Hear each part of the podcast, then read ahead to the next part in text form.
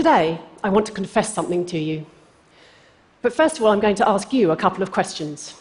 How many people here have children? And how many of you are confident that you know how to bring up your children in exactly the right way?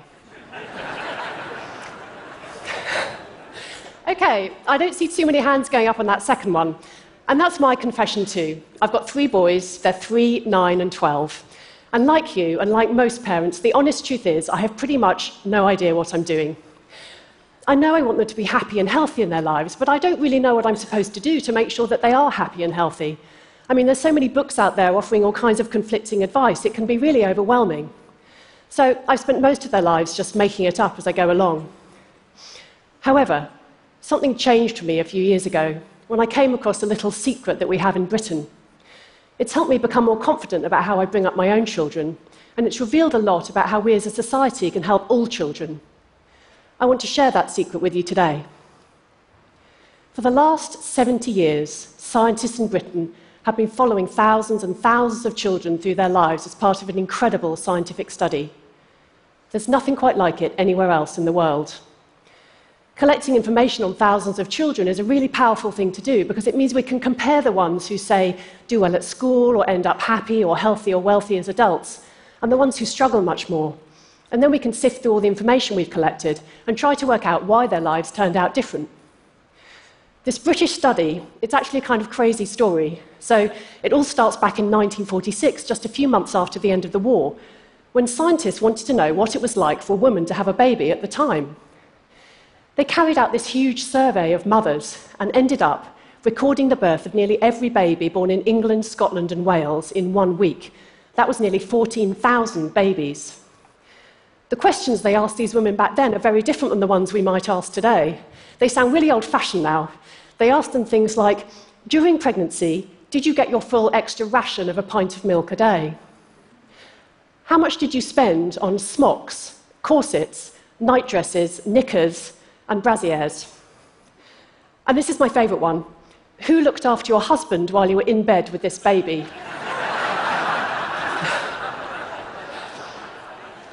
now, this wartime study actually ended up being so successful that scientists did it again.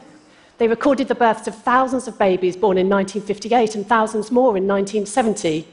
They did it again in the early 1990s and again at the turn of the millennium. Altogether, more than 70,000 children have been enrolled in these studies across those five generations. They're called the British birth cohorts, and scientists have gone back and recorded more information on all of these people every few years ever since. The amount of information that's now been collected on these people is just completely mind boggling. It includes thousands of paper questionnaires and terabytes worth of computer data. Scientists have also built up a huge bank of tissue samples, which includes locks of hair, nail clippings, baby teeth, and DNA. They've even collected 9,000 placentas from some of the births, which are now pickled in plastic buckets in a secure storage warehouse. This whole project has become unique, so no other country in the world is tracking generations of children in quite this detail. These are some of the best studied people on the planet. And the data has become incredibly valuable for scientists, generating well over 6,000 academic papers and books. But today, I want to focus on just one finding, perhaps the most important discovery to come from this remarkable study. And it's also the one that spoke to me personally, because it's about how to use science to do the best for our children. So let's get the bad news out the way first. Perhaps the biggest message from this remarkable study is this don't be born into poverty or into disadvantage, because if you are, you're far more likely to walk a difficult path in life. Many children in this study were born into poor families or into working class families that had cramped homes or other problems, and it's clear now that those disadvantaged children have been more likely to struggle on almost every score. They've been more likely to do worse at school, to land up with worse jobs, and to earn less money. Now, maybe that sounds really obvious, but some of the results have been really surprising. So, children who had a tough start in life are also more likely to end up unhealthy as adults. They're more likely to be overweight, to have high blood pressure, and then decades down the line, more likely to have a failing memory, poor health, and even to die earlier. Now, I talked about what happens later, but some of these differences emerge at a really shockingly early age. In one study, children who were growing up in poverty were almost a year behind the richer children on educational tests, and that was by the age of just three. These types of differences have been found again and again across the generations. It means that our early circumstances have a profound influence on the way that the rest of our lives play out. And working out why that is is one of the most difficult questions that we face today. So, there we have it. The first lesson for successful life, everyone, is this choose your parents very carefully. Don't be born into a poor family or into a struggling family. Now, I'm sure you can see the small problem here. We can't choose our parents or how much they earn. But this British study has also struck a real note of optimism by showing that not everyone who has a disadvantaged start ends up in, dif- in difficult circumstances. As you know, many people have a tough start in life, but they end up doing very well on some measure nevertheless. And this study starts to explain how. So the second lesson is this parents really matter. In this study, children who had engaged, interested parents, ones who had ambition for their future, were more likely to escape from a difficult start. It seems that parents and what they do are really, really important, especially in the first few years of life. Let me give you an example of that. In one study, scientists looked at about 17,000 children who were born in 1970. They sifted all the mountains of data that they had collected to try to work out what allowed the children who'd had a difficult start in life to go on and do well at school nevertheless. In other words, which ones beat the odds. The data showed that what mattered more than anything else was parents. Having engaged, interested parents in those first few years of life was strongly linked to children going on to do well at school later on. In fact, quite small things that parents do are associated with good outcomes for children. Talking and listening to a child, responding to them warmly, teaching them their letters and numbers, taking them on trips and visits. Reading to children every day seems to be really important too. So, in one study, children whose parents were reading to them daily when they were five and then showing an interest in their education at the age of 10 were significantly less likely to be in poverty at the age of 30 than those whose parents weren't doing those things. Now, there are huge challenges with interpreting this type of science.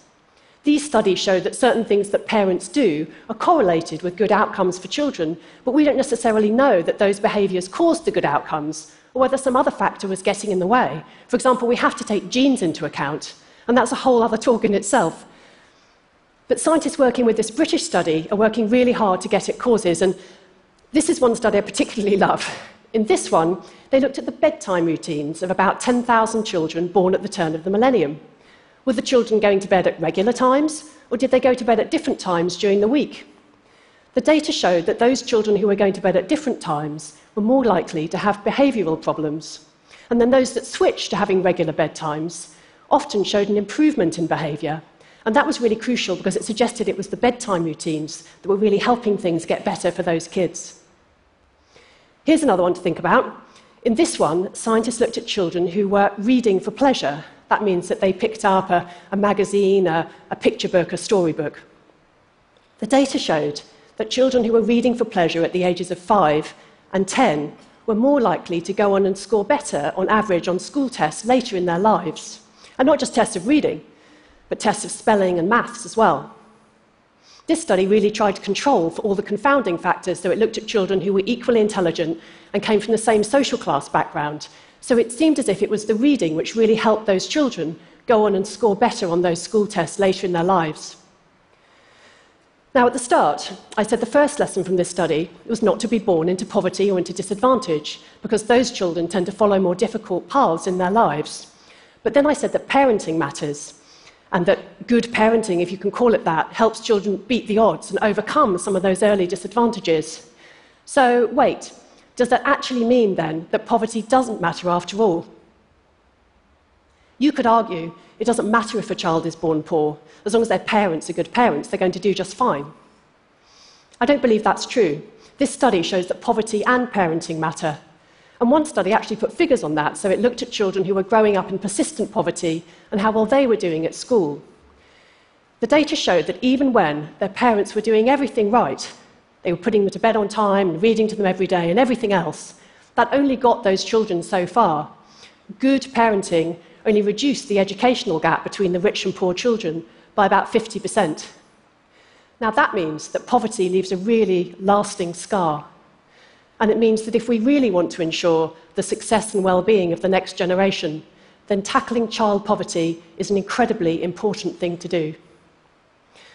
Now, what does all this mean for you and me? Are there lessons here we can all take home and use? I mean, as a scientist and a journalist, I like to have some science to inform my parenting. And I can tell you that when you're shouting at your kids to go to bed on time, it really helps to have the scientific literature on your side. And wouldn't it be great to think that all we had to do to have happy, successful children was to talk to them and be interested in their future, put them to bed on time, and give them a book to read? Our job would be done. Now, as you can imagine, the answers quite, aren't quite as simple as that. For one thing, this study looks at what happens to thousands and thousands of children on average, but that doesn't necessarily say what will help my child or your child or any individual child. In the end, each of our children is going to walk their own path, and that's partly defined by the genes they inherit and, of course, all the experiences they have through their lives, including their interactions with us, their parents. I will tell you what I did after I learned all this. It's a bit embarrassing. I realised I was so busy working and, ironically, learning and writing about this incredible study of British children that there were days when I hardly even spoke to my own British children. So at home, we introduced talking time, which is just 15 minutes at the end of the day when we talk and listen to the boys. I try better now to ask them what they did today and to show that I value what they do at school. Of course, I make sure they always have a book to read. I tell them that I'm ambitious for their future and I think they can be happy and do great things. I don't know that any of that will make a difference, but I'm pretty confident it won't do them any harm and it might even do them some good. Ultimately, if we want happy children, all we can do is listen to the science and, of course, listen to our children themselves. Thank you.